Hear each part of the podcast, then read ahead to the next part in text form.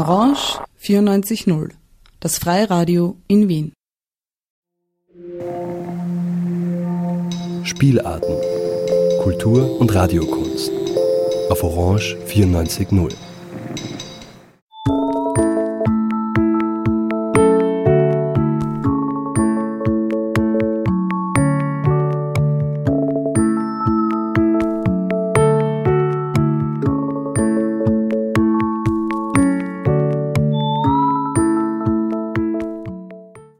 Berggasse 8.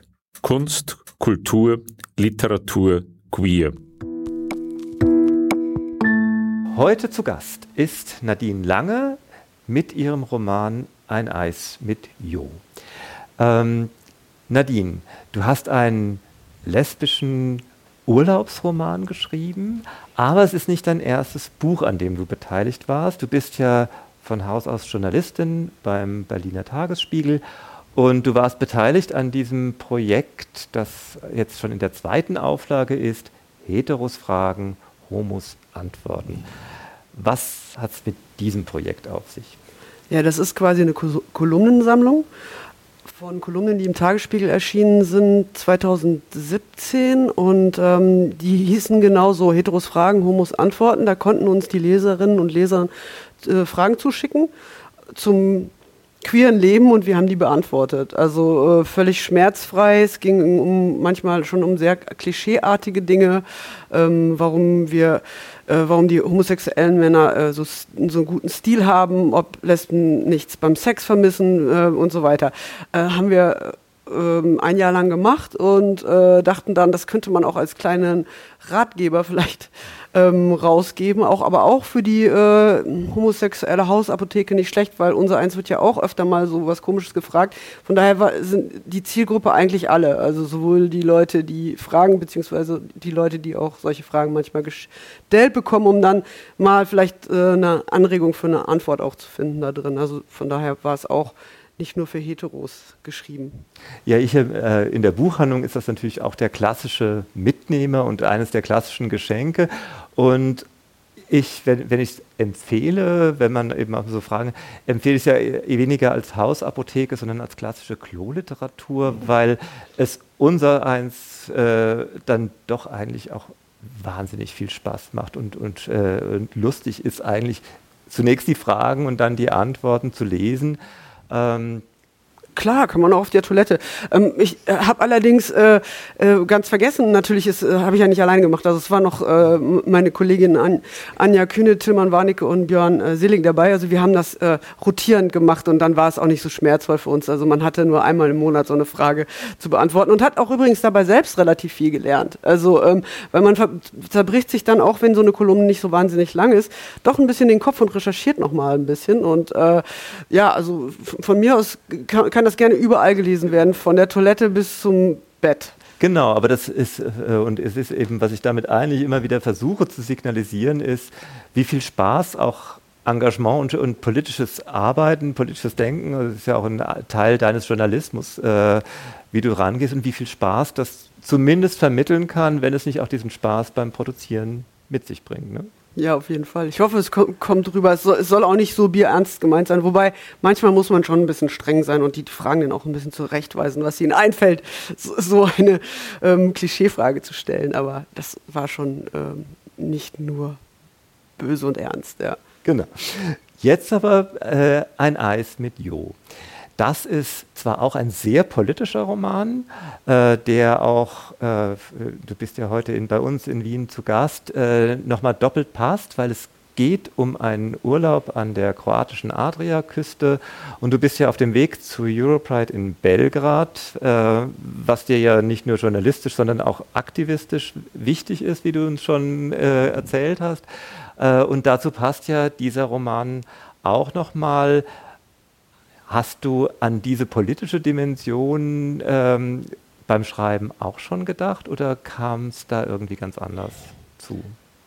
Naja, wenn man ähm, queeres Buch schreibt, hat es halt eh, eh, immer eine politische Dimension und ähm, wenn man jetzt äh, eine Figur hat, wie in diesem Falle Jo, also Jo war eine der Hauptfiguren, die ähm, in ihrer Jugend aufgrund äh, des Krieges in äh, Kroatien äh, fliehen musste, ist es auch äh, automatisch eine politische Dimension dann gegeben. Und äh, ich wollte auch ganz gerne ein paar von diesen Hintergründen dieses Krieges ähm, beleuchten, weil in Deutschland äh, oder in der deutschsprachigen Welt ist das schon ganz gut vergessen worden. Also äh, was damals los war und ich war zufälligerweise 2015 in äh, Kroatien eben genau in dem Ort in Rovini, wo das Buch startet und äh, das war ein Jahrestag damals, als ich dort war. Es war nämlich 20 Jahre ähm, Aktion Oluja. Das war eine Militäroperation, bei der die kroatische Armee ähm,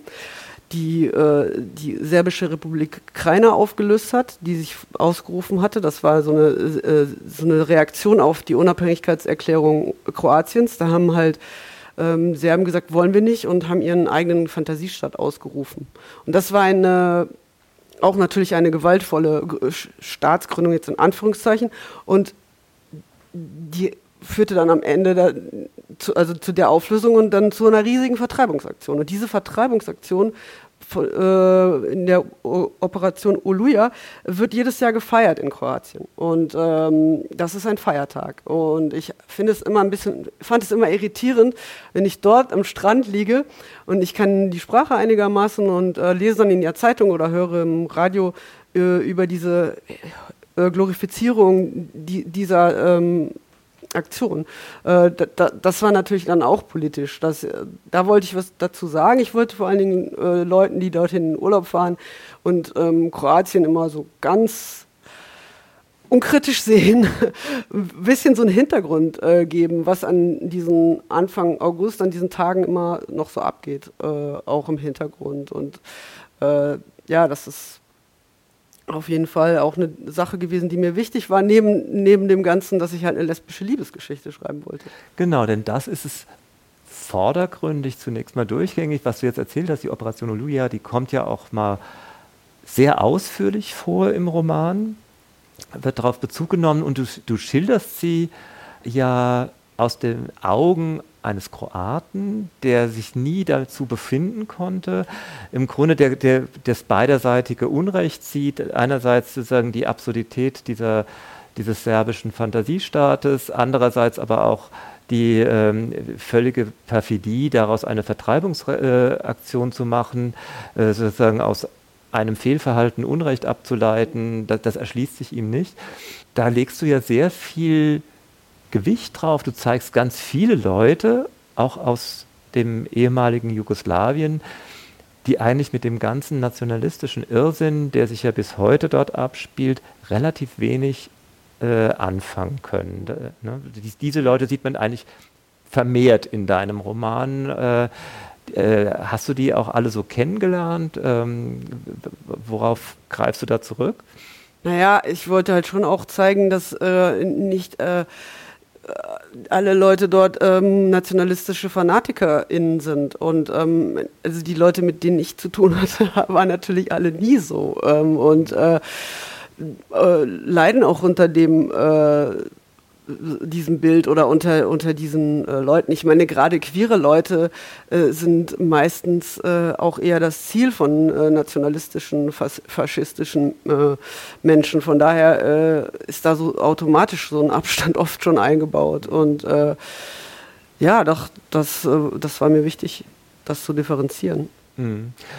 Genau, du, aber jetzt mal wirklich zur zum eigentlichen Plot. Ja. äh, es ist eine Urlaubsgeschichte, eine hoffentlich bald alleinerziehende Mutter, die also in der Scheidung begriffen ist. Anja mit zwei kleinen Kindern macht Urlaub in diesem Ort und trifft eben auf Jovana, die eigentlich sich nur Jo nennt und von allen ihren Freundinnen zumindest auch nur Jo genannt wird. Jo ist, was man vielleicht mal so salopp dahin sagt, wirklich lesbisch, identifikatorisch und ihr ganzer Lebensplan ist eigentlich lesbisch.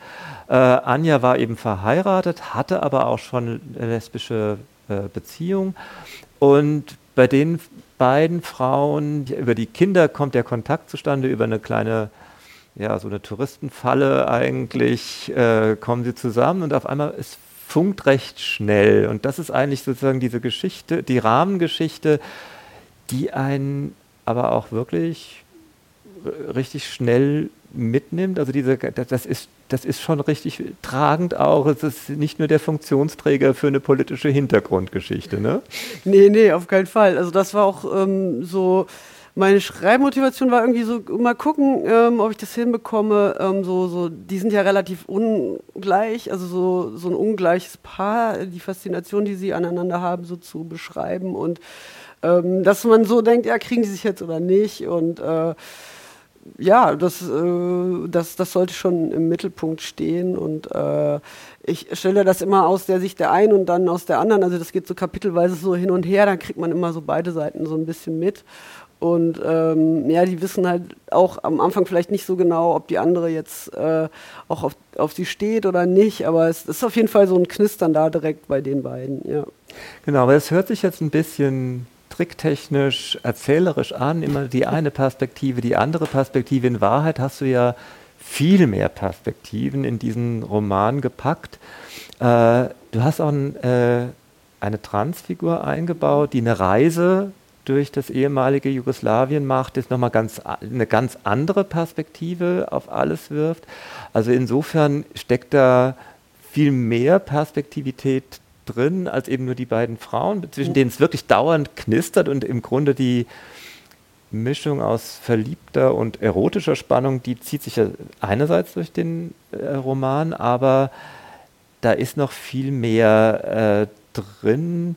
Wie ist das mit dieser Perspektivität? Hattest du diese Idee von Anfang an oder hast du die beim Schreiben entwickelt? Also, dass das zwischen den beiden hin und her geht, äh, das hatte ich vom Anfang an eigentlich als Idee. Ähm, es ist ja auch mein erster Roman. Ich hatte eigentlich äh, gedacht, ich suche mir eine Struktur, die irgendwie relativ klar und einfach ist. Und ähm, die anderen Perspektiven, die dann über Freundinnen und Freunde von den beiden reinkommen, die, die, sind, die haben sich so ergeben, die sind so reingekommen. Und die Figur, die du gerade angesprochen hast, äh, der, das ist Janis, ein Transmann, der mit Jo befreundet ist. Jo kommt ja aus Berlin ähm, ins, also, und dort äh, hat sie Janis kennengelernt. Und Janis ist so ein bisschen jemand, der ähm, tatsächlich relativ spät da reingekommen ist und auch eigentlich, ähm, weil meine kroatische Lektorin Alida Bremer, der ich wirklich sehr zu danken habe, ähm, sie auch selbst Autorin ist und äh, die hat, der hat irgendwie was gefehlt, als sie das Manuskript am Anfang gelesen hat und ähm, hat, hat mich so ein bisschen ähm, geschoben, dass ich da meine eigene Perspektive noch mehr mit reinbringe, so warum ich das jetzt schreibe und wie so eigentlich, wie so mein Blick ist. Und so kam ich eigentlich auf Janis. Das ist nämlich ein, ein sehr jugophiler Mensch, der, ähm, der eine große Begeisterung hat für die Kultur von Ex-Jugoslawien. Der ist auf den Spuren von Ivo Andrić unterwegs, also dem einzigen jugoslawischen Literaturnobelpreisträger, über den er irgendeine wissenschaftliche Arbeit geschrieben hat und ähm, fährt dann da zu seinem Geburtsort nach Sarajevo und so weiter. Und ähm, da ist einiges von mir so mit drin, also von der Jugophilie über die äh, das Sprache lernen und äh, und die Kultur und sich der Kultur dann auch dadurch nähern und äh, ja, ich, ich hoffe, er funktioniert so ein bisschen wie so ein kleiner Reiseführer. Also wer Lust hat, kann äh, dann sich die Sachen, die er ähm, macht, irgendwie raussuchen, die Bücher und auch die oder auch die Musik, äh, die er empfiehlt. Äh, dann hat man so, ein, so einen kleinen Kulturreiseführer noch nebenbei. Du neigst so ein bisschen zu einem Under, äh, Understatement und äh, den, das äh, Erklären des Romans als Handwerksstück. Schreiben ist schon immer Handwerk, das ist, äh, ist ja total wichtig. Da kommt äh, mein ewiges Mantra des Lob des Querverlages irgendwie rein, der sich nämlich als einer der wenigen Verlage auch echt noch darum kümmert, dass handwerklich gearbeitet wird bei einem Roman und es nicht nur einfach die künstlerische Eruption ist und das erste Manuskript muss wortgleich gedruckt werden. Äh, das ist ja ein wirklicher Wert, aber ich finde, gerade was wir jetzt schon angesprochen äh, haben, eben diese Perspektivität, die du reingebracht hast, da ist doch mehr drin als nur Technik. Da steckt doch bei dir auch eben, du hast schon jetzt offenkundig von eigener Erfahrung gesprochen, ähm, es geht bei dir doch auch ganz stark um Lebensentwürfe. Auch der Transmann, der Jannis, ist ja eigentlich auch in, sowohl in, äh, seine Beziehungsgeschichte, die man so ein bisschen mitgeht, er verliebt sich ja da auch ein bisschen auf der Reise und ähm, der, ist ja, der ist ja selber schon mal unglaublich vielschichtig und auch Jovana ist ja nicht einfach nur eine Frau, die sich da gerade beim Urlaubsjob verliebt und Anja ist ja eben auch nicht nur die ähm, frustrierte, äh, äh, hoffentlich bald geschiedene äh, Frau, die da irgendwie einen Urlaubsflirt sucht. Ähm, da geht's, dir geht es doch für meine Begriffe auch ganz stark um Lebensentwürfe äh, und diese ganzen Perspektiven äh, stehen ja fast schon im Grunde für ja, für, eine, für eine gesellschaftliche Entwicklung, für einen fast wahlfamilienartigen äh, Entwurf, oder? Ja, das kannst du sicher äh, so sehen. Also mir war das vielleicht gar nicht so zentral bewusst. Ich wollte halt ähm, authentische queere Figuren schreiben und äh, die, die irgendwie einen interessanten Lebensentwurf haben oder einen interessanten Background. Wobei Anja, bei Anja entwickelt sich das jetzt ja gerade erst, die kommt irgendwie ja aus Hamburg, aus so einer sehr begüterten Familie und, und schwimmt sich gerade frei, die macht sich jetzt auch als Grafikdesignerin ähm, unabhängig und ähm, hat zwei äh, Kinder, die, die neun und elf sind. Und das ist ähm, klar, die, ich, ich, wollte schon, dass die, ähm, dass die lebendig sind und äh, dass man äh, sich die auch gut vorstellen kann. Und im Übrigen gutes Handwerk, äh, was, was ich ja auch erst entwickle, kann da ja nicht schaden. Also, ähm, nein, nein, das, so war es auch nicht gemeint. und ja, und äh, ja, sicher ist auch Lektorat auch sehr wichtig. Also wie gesagt, ich hatte so ein doppeltes Lektorat und mir war das sehr wichtig, dass ich ein, ein, eine kroatische Lektorin erst, bevor ich Jim Baker vom Querverlag gebe, dass meine kroatische Lektorin damit sozusagen zufrieden ist, äh, weil da, das sind auch Hintergründe, kulturelle Art, die ähm, so ein bisschen speziell sind, die, die Jim jetzt auch nicht so hat. Ähm, und dadurch äh, ja, gab es viel Arbeit am Manuskript und ich, das hat sich ge gelohnt hoffe ich. Ja, unbedingt, weil man, äh, du sprachst schon eben ein bisschen, Janis hat sozusagen fast diese Funktion oder kann die Funktion eben eines Reiseführers ähm, quer durch äh, eben das durch Ex-Jugoslawien. Aber auch was in Rovigny selber passiert, da steht ein äh, kleines Konzert, also für Rovigny ein großes Konzert, aber äh, eigentlich ist ja eine kleine Stadt ein kleines Konzert äh, vor, bevor es geht um äh, Jugopop, es geht um äh, Sachen, die man hier gar nicht kennt. Äh, du sprachst schon von deiner eigenen Jugophilie. Mhm. Äh, was ist das? Was äh, äh, was, was, kann man sich darunter vorstellen? Wo kommt es her? Äh, ja. ja, ja, okay, jetzt mal Karten auf den Tisch. Also ich war, ich war sehr lange mit einer äh, Frau zusammen, äh, die aus Jugoslawien kommt, kam, also genauer gesagt ähm, aus Serbien. Und ähm, ja, wir, wir waren äh, viele Jahre zusammen, sind es leider nicht mehr. Ähm, aber sie durch sie habe ich äh, sehr viel darüber gelernt. Äh, und auch äh, wegen ihr habe ich äh, die Sprache auch gelernt, weil ich bin so ein Originalversionen-Freak. Also ich gucke mir im Kino auch immer nur Originalversionen an und ich wollte bitte meine Geliebte im, in ihrer Sprache auch äh, verstehen. Und äh, deswegen habe ich das gelernt. Ähm, ist also jetzt nicht perfekt, aber schon ganz okay. Und ähm, ja, und durch sie habe ich auch viele, viele Musik und äh, Literatur und so weiter kennengelernt. Und wir waren in, tatsächlich in diesem Jahr, in 2015, in Rovini im Urlaub und das Konzert von Massimo Savic, das gab es tatsächlich. Also ich, ich mische immer mal wieder so Sachen rein, die passiert sind. Also die Vorgruppe zum Beispiel, das habe ich mir ausgedacht, aber Massimo Savic ist da auch aufgetreten und es, da waren viele Leute und er hat tatsächlich ähm, alte und neue Lieder gemischt. Ich bin ja im Hauptberuf eigentlich Pop, Popmusikredakteurin und Queerspiegelredakteurin beim Tagesspiegel, also ähm, das konnte ich da so ein bisschen mit unterbringen und äh, ich, ich mochte das sehr gerne, dieses Konzert und ich mag auch vieles von der Musik äh, nach wie vor und ähm, ja, so kommt's. Ja, so kommt's. Und aber was, was macht's aus? Was macht dieses, was macht diese Schönheit eigentlich aus? Oh, Also, ja, das ist jetzt eine schwierige Frage, weil die ist natürlich, also vor allen Dingen ist es halt die Vielfalt. Ne? Mhm. Ähm, äh, bei der Musik zum Beispiel, da habe ich jetzt ja den Jugo-Pop mit drin, aber ich er erwähne halt auch Leute äh, wie äh, Damir Imamovic ähm, und äh, das ist ein äh, Sevdach-Sänger aus ähm, Sarajevo, auch im Übrigen ein, ein Freund von mir, und, oder Bojo Vreco, der ist, macht auch Sevdach. Sevdach ist so eine Art Blues, des, äh, des Balkans oder de, vor allen Dingen halt Bosniens. Und äh, das ist eine sehr ähm, intensive, meistens äh, um die Liebe drehende Musik, in der es aber natürlich meistens um Herzschmerz geht. Und äh, Bojo Vreco und Damir Mamovic sind zwei Leute, die diese traditionelle Musik jetzt neu interpretieren und äh, mo moderner auch machen und interessanterweise sind sie beide schwul und sie sind aber beide sehr, sehr unterschiedlich. Und Bojo Vreccio ist jemand, der so Kleider trägt und sehr exaltiert auftritt. Und Damir ist mehr so der,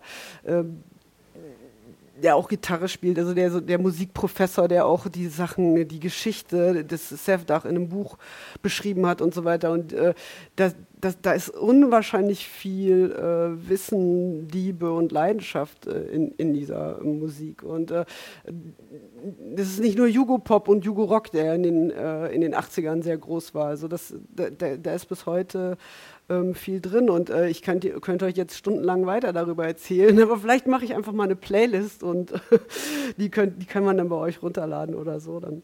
Das ist ja eine großartige Idee. Und was man vor allen Dingen auch spürt, in der Schilderung dieser Vielfalt, die wir, das sind ja die unglaublichen Überraschungen, die man über, äh, äh, erleben kann. Das, und das zieht sich ja für meine Begriffe auch durch den ganzen Roman durch. Äh, man ist angetan, freudig überrascht, äh, nicht nur was die beiden Frauen eben äh, erleben, insbesondere Anja äh, kennt das ja alles noch gar nicht so wirklich. Für Jovana ist das Teil ihrer Herkunftskultur, mhm. aber für Anja ist das dann alles neu und für beim Lesen ist es halt, äh, erlebt man dann ja, wow, ja, was es da alles gibt, ja, und, und, und äh, äh, auf einmal kommt einem die, also sagen diese geschlossene, zum Beispiel deutschsprachige Kultur ja auf einmal so furchtbar eng vor. Das ist ja auch was, was Jovana jeden Sommer an ihren Heimatort, also ihren zweiten Heimatort eigentlich mhm. treibt. Das ist ja der Ort, in den ihre Familie geflüchtet ist, nachdem sie dann mhm. erstmal aus dieser, äh, weg mussten aus, äh, aus ihrem Geburtsort. Und ähm, man erlebt fast so eine Art Befreiung in diesem. Äh, und das ist für, aus, dieser, aus unserer Perspektive, wo man denkt, oh je, ja, eigentlich ganz homophobe Grundkultur, mhm. äh, ist es ja eine unglaubliche freudige Überraschung, die man da äh, verspürt. Ja, aus Giovannes Perspektive ist es natürlich äh, eine ähm, Rückkehr im Sommer immer in, in eine äh, Umgebung, in der halt äh, A, sie ihre Muttersprache sprechen kann und der, in der äh, auch sie, sie eine gewisse Vertrautheit immer noch fühlt, natürlich auch eine gewisse Melancholie, weil das alles natürlich hinter sich gelassen wurde und im Hinterkopf, das äh, ist sicherlich auch manchmal die Frage, wer wäre ich geworden, wenn wir äh, hier geblieben wären. Ne? Und ähm, in Deutschland hat die Familie von Giovanna auch natürlich äh, nicht, nur, nicht nur goldene Zeiten gehabt. Ne? Und natürlich äh, wird auch thematisiert, dass äh, die Deutschen dann, als die, die Kriege äh, in Jugoslawien geendet haben, auch sehr schnell wieder rausgeschmissen wurden. Ne? Also es, es, ist ja schon so gewesen, dass man dann äh, gesagt hat, ja, jetzt ist vorbei, jetzt, äh, jetzt könnt ihr mal wieder gehen. Und äh, das ist auch eine sehr hartherzige Sache, wenn, wo sollst du hingehen? Ne? Also äh, die, das Ort, der Ort, in, aus dem sie kommt, äh, da ist im Prinzip nichts mehr, wohin sie zurückgehen können. Höchstens noch der Friedhof, wo die Angehörigen wohnen. Also da wohnen auch andere Leute, die haben dann ihr Haus verkauft und so. Also das sind so Sachen, ähm, die, die da mitschwingen und äh, ja, wenn man dann natürlich auch noch dazu ist es ein Ort an der Adria, es ist immer schönes Wetter. Die Adria ist das meiner Meinung nach tollste Meer der Welt. Äh, da ist man natürlich dann auch, selbst wenn man arbeitet, wie Giovanna, äh, natürlich sofort ein bisschen besser drauf. Und äh, ja, ich hoffe, das hat sich so ein bisschen rein transportiert. In das oh ja, unbedingt. Aber und eine Frage hast du gerade nebenbei erwähnt, die fand ich also das war für mich fast sozusagen der, der rote Faden beim Lesen. was wäre aus mir geworden? Mhm. Und eigentlich ist das ja auch für Anja die äh, eine ganz wichtige Frage, was wäre aus ihr geworden, wenn sie sich nicht hätte sche äh, scheiden lassen? Äh, wenn, was wäre aus ihr geworden, äh, wenn sie da... Das ist, ist eine Frage, die die, die im Grunde sich ja auch Janis stellen könnte. Mhm. Ja. Das, es wird ja auch die ursprüngliche Begegnung äh, von Giovanna und Janis wird äh, geschildert, als Janis noch gar nicht Janis war. Mhm. Und äh, du beantwortest sie, also das fand ich so den, den roten Faden, du beantwortest die Frage eigentlich nie konkret, aber du streust so Hinweise ein, weil es gibt zum Beispiel ja auch äh, die eine lesbische Butch mhm. äh, aus Rovini, die Rovini nie verlassen hat.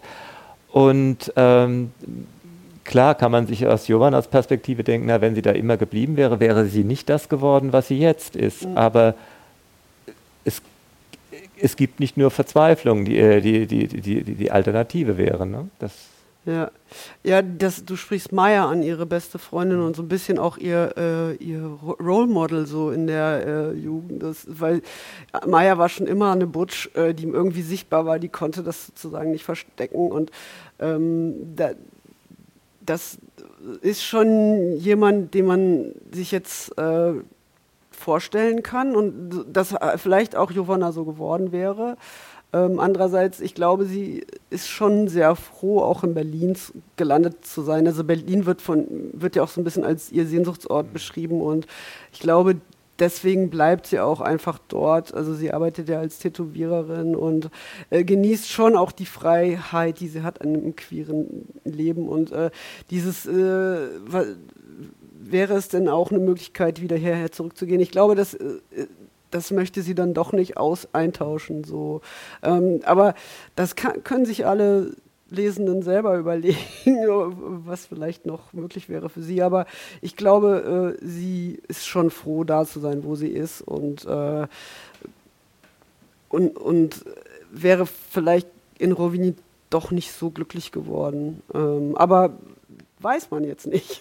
Ja, genau. Es war so. Äh, äh ich habe es auch, gar nicht so empfunden, quasi so eine Art Romantik, wäre ich doch da geblieben. Aber ähm, die, diese Frage, äh, was wäre ich anders, was mhm. könnte aus mir werden, das ist im Grunde so eine Art Leitfrage, die du ja unter dem Deckmantel dieser Liebesgeschichte erzählst. Mhm.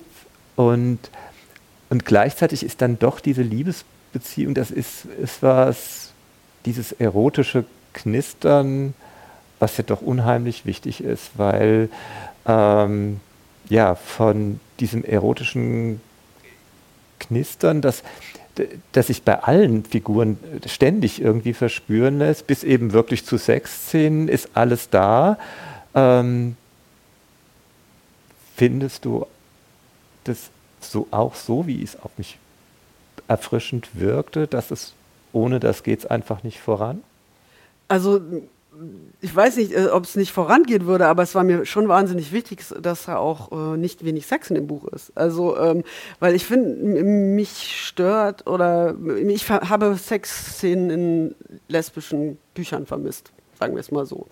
Ähm, aber vielleicht lese ich auch nicht äh, genug. Aber ich habe einfach gedacht, äh, ich, ach Mist, ich, ich, ich will dass es da auch ruhig mal zur Sache geht. Und äh, und, und, und ich wollte auch gucken, ob ich das schreiben kann, ohne dass es peinlich ist. Das war so ein bisschen äh, so ein Experiment. Und ich war letztens ähm, bei einer Veranstaltung in Berlin, äh, die lesbische Auslese, das lesbische Quartett. Das sind äh, vier äh, Lesben, reden über vier äh, Bücher von Lesben oder über. Und äh, da hatten die mein Buch dabei und Laura Merit war dabei. die ist die Frau vom Fach. Genau, die Sexpertin. Und ähm, das war wirklich so fantastisch, weil Laura äh, las ein, die erste Kussszene vor und meinte so, ach, da, dass ihr die Sexszenen so gut gefallen haben und ähm, ja, Nadine besorgt es uns wirklich. Dieses Buch kann man wegschlecken wie ein Eis. So, sowas hat sie gesagt. Also wenn es mal eine zweite Auflage gibt, muss ein Blurb von ihr hinten drauf. Ähm, das ist, damit habe ich äh, schon sozusagen alles erreicht. Äh, Laura Merritt hatte Spaß bei den Sexszenen. Von daher ähm, ja, äh, ich glaube schon, dass, dass die äh, in dem Roman eine wichtige Rolle spielen und äh, den auch vielleicht vorantreiben will. Du meintest ja gerade, ob es dann nicht vorangehen. Ja, das, das also nicht nur beim Roman, ich, also das, das meine ich ehrlicherweise auch politisch, ja. Also ich meine, dieses, ich meine, es ist sozusagen, äh, es wird ja, es ist, es ist irgendwie so eine Doppelung. Einerseits wirf, äh, wirft man unseren Paraden meistens eine Übersexualisierung äh, und eine Verherrlichung der Körper vor. Andererseits beobachten wir ja eigentlich eine ständige eine Verbrüdisierung unserer, äh, all, all, unserer Aktivitäten. Und das ist ja eigentlich das Dominante, ja. Auch das, äh, äh, wir nicht nur wegen Homo-Ehe, sondern äh, im Grunde jetzt auch den, den ganzen Teenie-Romanzen, denen wir ausgesetzt sind, im Grunde ja, nicht in den 50er Jahren, das, das, das wäre also wirklich perfide falsch, ja, aber im Grunde in einer immer betulicheren Umgebung sind und, äh, und uns eigentlich sehr wenig ums Deftige kümmern. Ja, das gibt vielleicht so eine Tendenz auch so, dass äh, der gemocht zu werden von der Main, von Mainstream und so eine gewisse Anpassung und so. Manuela Keit kritisiert das ja auch immer sehr stark. Ähm, hat ja auch einen, einen, kleinen Essay dazu geschrieben, dass wir einfach verspießern, die Queers. Ich glaube, die Gefahr besteht irgendwie nicht so wirklich, dass, das, äh, dass wir jetzt alle nur noch zu Hause sitzen und ähm, verheiratet sein wollen und stricken und Tee trinken. Ich, ich, ich glaube, da gibt es immer, immer noch diese und jene und alle, die, über Stricken und Tee trinken, die sollen das ruhig auch machen. Ähm, und äh, mir war das einfach wichtig, weil äh, der lesbische Sex auch immer so, so irgendwie so verklärt wird, auch oft mhm. in Filmen. Ja. ja, dann wird es, äh, das wird irgendwie nicht so richtig getraut, äh, da mal hinzugucken. Es gibt so wenige gute Beispiele, gerade auch im Film. Und ähm, das geht mir auf den Wecker, ja. Und äh, dass wir immer so leicht blümchenmäßig immer noch und Vanilla-mäßig äh, beschrieben werden, entweder verklärt oder, oder verniedlicht, äh, das äh, missfällt mir so ein bisschen. Und da wollte ich immer so meinen kleinen, meine 10 Cent dagegen irgendwie in die, in die Tonne werfen, sozusagen. Ja, manchmal kommt hier aus 10 Cent auch ein Hauptgewinn raus. ja, weiß, genau. genau, weil unterm Strich, also äh, finde ich, ist, äh, ist schon ziemlich deutlich geworden, dass du im Grunde mit einer klasse Liebesgeschichte viel mehr erreichst, ja, viel mehr erzählst. meine, du nimmst äh, äh, und äh, hast du das am Anfang, äh, meine, wir hatten schon ganz kurz drüber, aber hast du am Anfang gedacht, dass wirklich vom Reiseführer bis zum klasse erotischen Roman alles drin ist?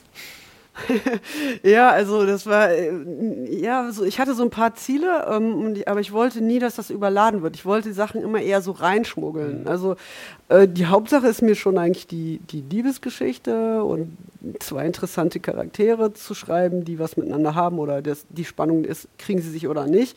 Und dann aber natürlich ähm, auch durch, durch die Person halt was Sachen miterzählen. Und äh, ja, dieses äh, reinschmuggeln, äh, das, das war mir schon auch wichtig, weil äh, ich habe, ich schreibe ja sonst auch Artikel öfter mal äh, ge oder gelegentlich mal auch mit Bezug zum, äh, zu Jugoslawien oder Ex-Jugoslawien. Ähm, aber die Sachen, die ich jetzt damit so reingebracht habe, die äh, konnte ich noch nie auf diese Weise beschreiben. Und äh, ich dachte mir auch, ich möchte gerne mal auf eine andere Weise als immer nur in Artikeln ähm, mhm was rüberbringen. Und äh, das ist äh, alles mit reingeflossen, sozusagen. Ja, und dieses Schmuggeln, das spielt ja ganz häufig in guter Literatur meiner Erfahrung nach eine wichtige Rolle und äh, ist ja gar nicht mal so, ist ja gar, ist in Wahrheit ist das ja gar keine verlogene äh, Geschichte, sondern Schmuggeln ist ja eigentlich ein, ein ziemlich klasse Vorgang, der im Grunde dem, äh, de, Lese, im Fall von Büchern Leserinnen und Lesern einen Mehrwert mitgibt, mit dem sie ja vordergründig gar nicht gerechnet haben. Ne? Ja, genau. Also ich äh, hoffe einfach, dass Leute, ähm, die sagen, ach, ich will, will mal einen schönen Sommer, äh, lesbischen Sommerroman lesen. Übrigens, viele meiner Freundinnen haben das Buch tatsächlich am Strand jetzt gelesen im Urlaub und meinten, das wäre, würde sehr gut funktionieren. Ich hoffe, es funktioniert auch noch im Herbst. Aber ähm, genau, Leute, die das wollen, einfach ein, äh, ein, ein, es ist ein leichtes Buch, also man kann das leicht und schnell lesen, leichte Liebesgeschichte lesen wollen, dass die auch noch ein bisschen was mitkriegen. Zum Beispiel, wenn sie nach Kroatien fahren, was in Kroatien so los war oder los ist. Ja, und, vielleicht auch bei dem einen oder anderen denken so, ah, wer ist denn dieser Musiker oder diese Musikerin? Das google ich jetzt mal. Ja, oder was, es gab einen jugoslawischen Literaturnobelpreisträger, nie gehört. Oh, toll. Und vielleicht liest ja jemand die Brücke über die Drina. das fände ich total toll. Äh, aber das, ist, das sind natürlich äh, wirklich nur so hoch, äh, hochgesteckte Ziele oder nicht Ziele, aber so, das können wir jetzt mal rausnehmen. Ähm, das sind Sachen, die mir nicht primär wichtig waren, sondern die ich nebenbei miterzählen wollte. Und wer es annehmen möchte, kann es annehmen, aber es funktioniert auch als Buch, ohne jetzt danach rumzugoogeln. Finde ich jetzt eigentlich ein unglaublich schönes Schlusswort, weil äh, ich es einfach dann auch zugemacht habe. Gedacht, wow, eigentlich will ich dahin und mich zieht es eigentlich nicht so in die Ferne, aber nach dem Buch zieht es mich. Oh, das, das ist nun wirklich ein wahnsinnig tolles äh, Kompliment. Und ich war auch schon lange nicht mehr an der Adrian. Mich zieht es selber auch. Von daher, ähm, ja, vielleicht treffen wir uns irgendwo in Istrien oder Dalmatien. Ich kann es nur empfehlen. Aber dieses Wochenende natürlich erstmal geht es nach Belgrad. Ja, Nadine, herzlichen Dank. Äh, eine gute Reise, einen friedlichen und gleichwohl erfolgreichen äh, Europride-Festzug-Event, äh, was alles da passieren soll. Ähm, und hoffentlich ein weiteres Eis mit wem auch immer. Vielen Dank. Ich lese aus dem zehnten Kapitel, in dem sich Giovanna, genannt Jo, und Anja schon ein bisschen kennen. Und sie haben sozusagen ihr erstes Date. Sie haben sich nämlich zum Eisessen verabredet. Daher natürlich auch der Titel des Romans, Ein Eis mit Jo. Und ähm, genau, das ist jetzt aus der Sicht von Jo erzählt, die gerade fertig ist mit dem, mit dem Arbeiten. Und jetzt geht's los. In wenigen Minuten war sie bei der Eisdiele. Als ihr Rad abschloss, kam Tim auf sie zugerannt. Ein paar Meter hinter ihm ging Paulina und Anja über den kleinen Platz. Jovana kniete sich hin, um Tim in die Arme zu nehmen. Was für ein Prachtkerl. Sie war sich sicher, dass er bei seinen Lehrerinnen genauso beliebt war wie bei seinen Mitschülern. Sie berührte Paulina nur kurz am Rücken, denn die wirkte nicht so wild auf eine Umarmung. Dafür beugte sich Anja zu ihr herüber, sie legten kurz die Arme umeinander, wobei sich nur ihre Oberkörper berührten. Ich will Schokolade und Erdbeere, rief Tim, während er auf den Eisladen zustrebte. Klassiker, grinste Jo und gab seine Bestellung auf Italienisch an die Frau hinter der Theke weiter. Italienisch kannst du auch noch? fragte Anja. Nee, nicht wirklich. Mein Wortschatz ist rein kulinarisch und touristisch. Tim und Paulina rannten sofort raus, nachdem sie ihre Eiswaffeln bekommen hatten. Die Treppe des gegenüberliegenden italienischen Kulturvereins, der in einer schönen alten Villa residierte, wurde zu ihrem Spielplatz. Und bald war er mit einem Fleckenmuster aus geschmolzenem Eis überzogen. Derweil hockten sich Anja und Giovanna auf die schmale Bank vor dem Laden. Nur wenige Zentimeter lagen zwischen ihnen, aber auch eine plötzliche Stille. Giovanna wollte etwas über die Kinder sagen, hatte jedoch das Gefühl, den Moment mit Anja besser zu nutzen, nutzen zu müssen. Sie entschied sich für einen Smalltalk-Einstieg. Wo wohnt ihr eigentlich? Hamburg. Ich bin da auch aufgewachsen. Und du? Wo ich aufgewachsen bin? Ja. War das jetzt nur eine ganz normale Gegenfrage oder schon die unvermeidliche, wo kommst du eigentlich her, Inquisition? Diese übliche Annahme, dass jemand mit ihrer Haarfarbe und ihrem Namen unmöglich deutsch sein könne. War sie ja zum Glück auch nicht. Aber häufig lagen in solchen Fragen rassistische Untertöne. Da war Giovanna sehr hellhörig. Zu oft hatte sie mitbekommen, dass ihre in Deutschland geborenen Freundinnen und Freunde stets als Türken, Griechen und Jugos wahrgenommen wurden. Ihnen wurde ohne Umschweife abgesprochen, dass sie wirklich zu dem Land gehören, in dem sie ihr ganzes Leben verbracht hatten. Es widerte Giovanna an. Auf sie selbst hatten zwar anfangs alle herabgeschaut, sowohl die Rich Kids als auch die Gastarbeiterkinder, doch letzteren hatte sie sich trotzdem immer näher gefühlt und war ja irgendwann auch von ihnen akzeptiert worden. Giovanna rang sich zu der Annahme durch, dass Anja einfach nur gefragt hatte und sagte, ich bin zum Teil in Kroatien und zum Teil in der Nähe von Stuttgart aufgewachsen. Inzwischen wohne ich in Berlin. Oh cool, Berlin. Ich wollte da eigentlich studieren, habe mich dann aber doch nicht getraut. Ach komm, Hamburg ist doch auch kein Dorf. Ja, aber irgendwie erschien mir Berlin trotzdem eine Nummer zu groß. Ich finde, Kinder zu kriegen viel mutiger, als nach Berlin zu ziehen. Anja drehte ihren Kopf zu Giovanna und schaute sie direkt an. So hatte sie das noch nie gesehen. In meiner Familie wäre es wohl eher mutig gewesen, keine Kinder zu bekommen, sagte sie. Meine ältere Schwester ist nach mir Mutter geworden und musste sich zuvor immer wieder anhören, dass Nachwuchs ja jetzt langsam mal ganz schön wäre. Dabei ist sie Juniorprofessorin, verheiratet mit einem anderen Professor. Doch das galt irgendwie alles nicht so richtig, bis sie endlich auch ein Kind vorweisen konnte. Heftig, aber ich verstehe, was du meinst. Meine Schwester hat schon früh Zwillinge bekommen, deshalb ist es eigentlich, eigentlich entspannt bei uns. Und du, willst du selber keine? Giovanna schwieg für eine Weile. Sie wollte Anja nicht mit der Aussage verschrecken, dass sie sich noch nie Kinder gewünscht hatte, es sich einfach nicht vorstellen konnte. Das schien ihr zu hart zu klingen und kaum relativierbar durch ihren fröhlichen Umgang mit Tim und Paulina. Das ist nicht so einfach, sagte sie deshalb. Ich bin queer, eine Lesbe sozusagen. Dabei drehte sie ihren linken Unterarm um und deutete auf ein kleines Piktogramm inmitten von einem urwaldartigen Pflanzengeranke. Es zeigte zwei lächelnde Figuren mit langen Haaren und Röcken, die sich an den Händen hielten. Als wären zwei Frauen miteinander durchgebrannt, die sonst immer angezeigt hatten, wo sich die Damentoiletten befinden. Anja lachte, als sie das Bildchen sah und berührte die, link die linke Figur kurz mit dem Zeigefinger. Schnell zog sie ihn zurück und sagte, ohne aufzuschauen, aber es gibt doch inzwischen schon viele schwule und lesbische Eltern. Ich kenne sogar welche aus der Kindergartenzeit von Tim. Da lässt sich doch was machen. Giovanna hatte eindeutig zu kurz gedacht, aber das Bedürfnis, sich Anja gegenüber zu outen, war mit einem Mal übermächtig geworden. Wahrscheinlich lag das an der Kombination von Zucker und Nähe. Sie war froh über Anjas lockere Reaktion, vor allem über die Sekunde, als ihr Finger das Tattoo berührt hatte. Allerdings war sie nun leicht beschämt, weil sie Anja auf den falschen Pfad gelockt hatte. Ja, schon klar, Queers sind nicht zu Kinderlosigkeit verdammt, aber ich bin, glaube ich, hm, es ist eher nichts für mich. Zumal ich auch solo bin. Puh, gerade nochmal die Kurve bekommen, dachte Giovanna.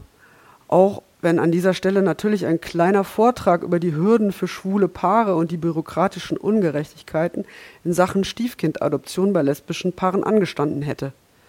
Das wollte sie irgendwann mal nachholen. Jetzt aber hatte sie die Gelegenheit, wie nebenbei Anjas Beziehungsstatus in Erfahrung zu bringen. Und du, auch Single? fragte sie und biss in den Rand der Waffel. Ja, ich auch. Bald geschieden, sagte Anja. Sie lachte kurz auf und schob ein Endlich hinterher, was Giovanna ermutigte.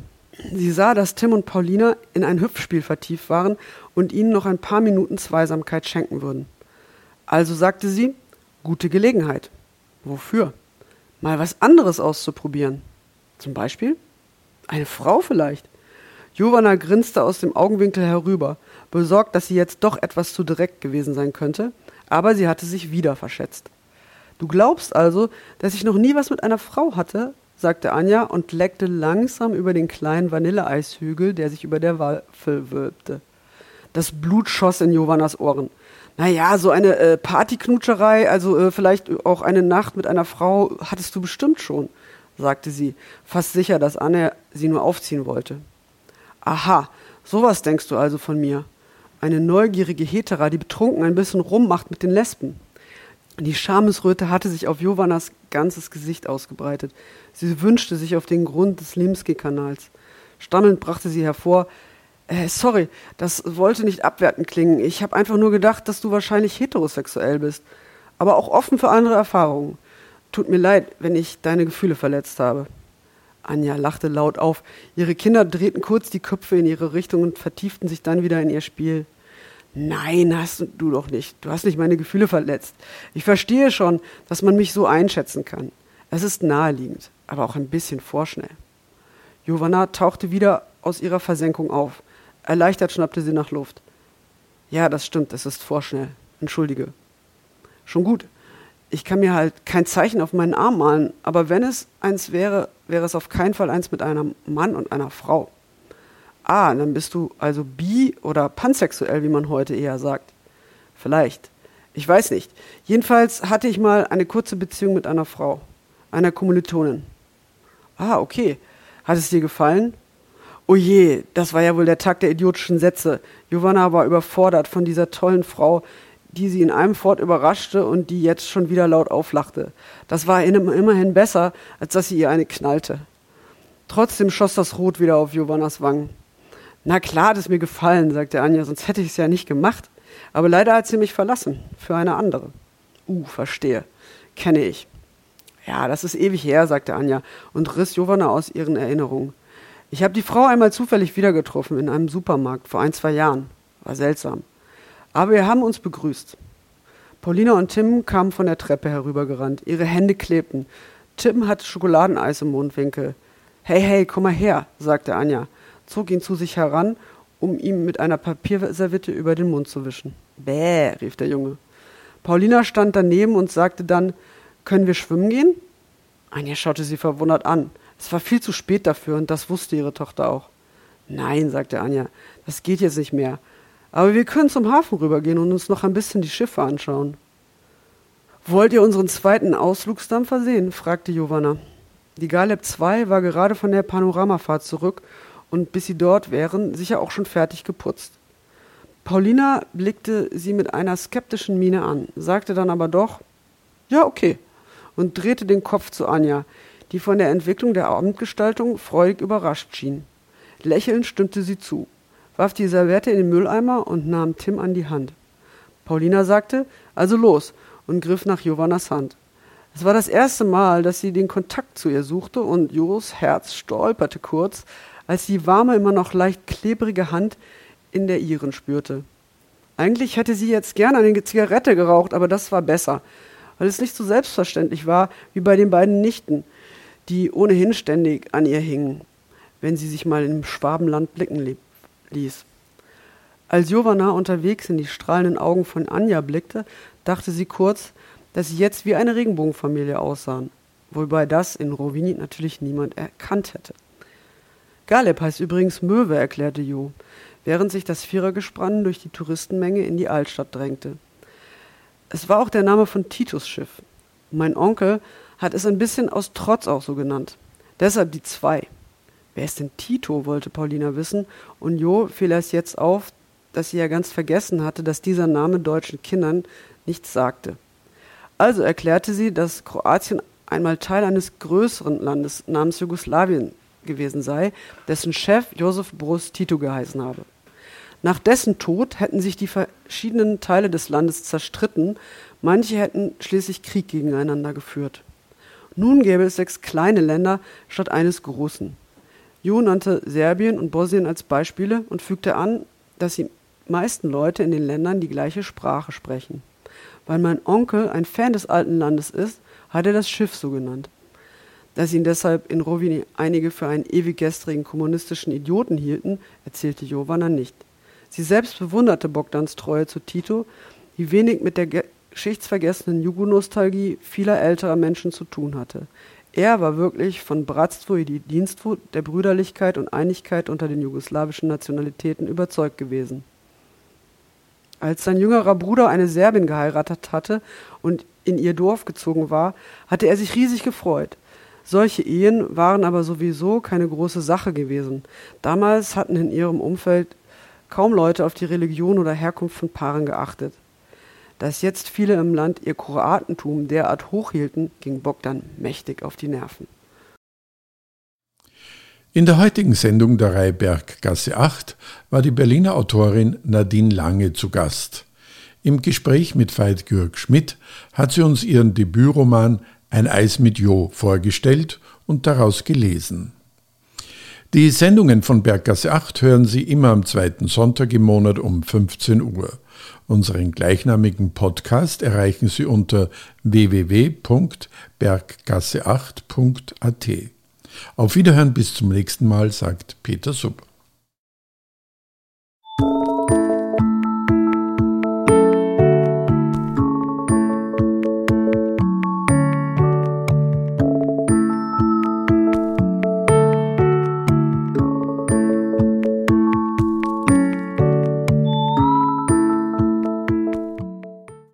Berggasse 8 Kunst, Kultur, Literatur, Queer